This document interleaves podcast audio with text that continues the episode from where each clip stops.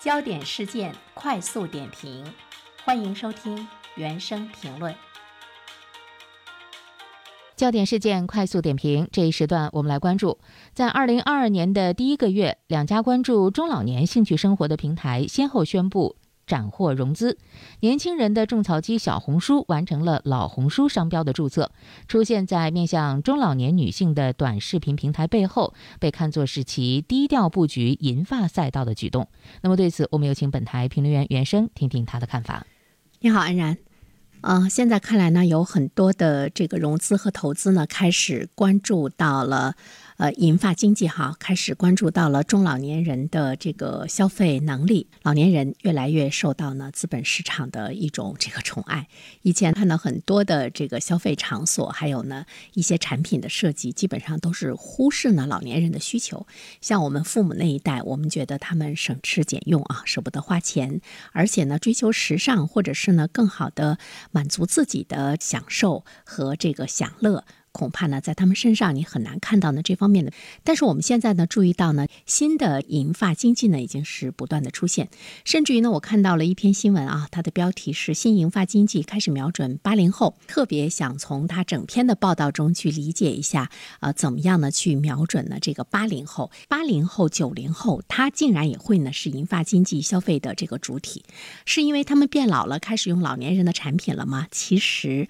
呃，不尽其然，更多的呢是他。他们也开始为老年人，呃，去呢购买啊，呃，表达一份孝心，表达更多的这个关注。所以说呢，今天的这个银发经济，包括它的消费市场，我们应该呢有一种全新的眼光去呢看待它。呃，我看到一个数字，说到二零五零年，我国老年市场的规模将会达到四十八点五二万亿元，养老产业的规模呢会达到二十一点九五万亿元，老年人的消费市场会达到六十万亿元。所以呢，当我们正发愁如何去启动消费的时候，其实呢，我们是不是应该调整一下眼光，调整一下呢这个角度啊，关注一下呢老年人的这个消费群体？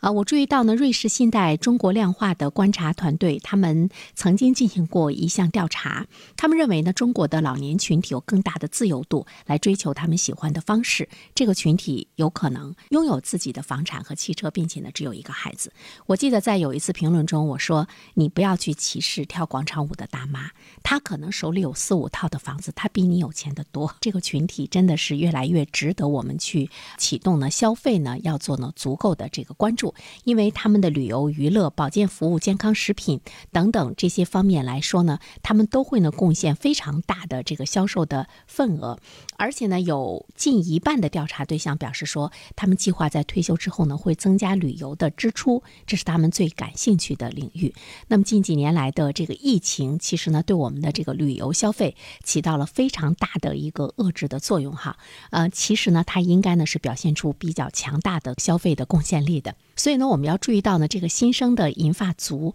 他们的消费呢超过了年轻的中国的消费者。那为什么我们要特别来关注这个群体呢？其实我们注意到五零后、六零后，甚至于马上要面临着退休的七零后，他们已经发生了特别大的变化。比如说，他们真的开始关注自身，就是他会去注意到我的时间、我的生活、我的束缚程度。这一代的老年人应该呢被重新定位，他们有物质基础，有空闲的时间。更重要的是呢，他们开始。呢，逐步的去清醒，他们真的去思考是我是谁，我从哪里来，我要到哪里去。他们真正的呢，开始呢，这个爱自己，他们的精神文化的需求也会在自我表达中被重新的重视起来。另外一方面的话呢，我们会注意到，在老年人消费的这个商品中，刚才我特别说到，八零后、九零后买走了近半的老年商品，因为他们对老年人的关怀的程度呢是在逐步的增多。一半的老年的商品中，百分之四十八的消费。者是八零后和九零后，他们对于呢自己的这个父母的这个关注程度，并且舍得花钱，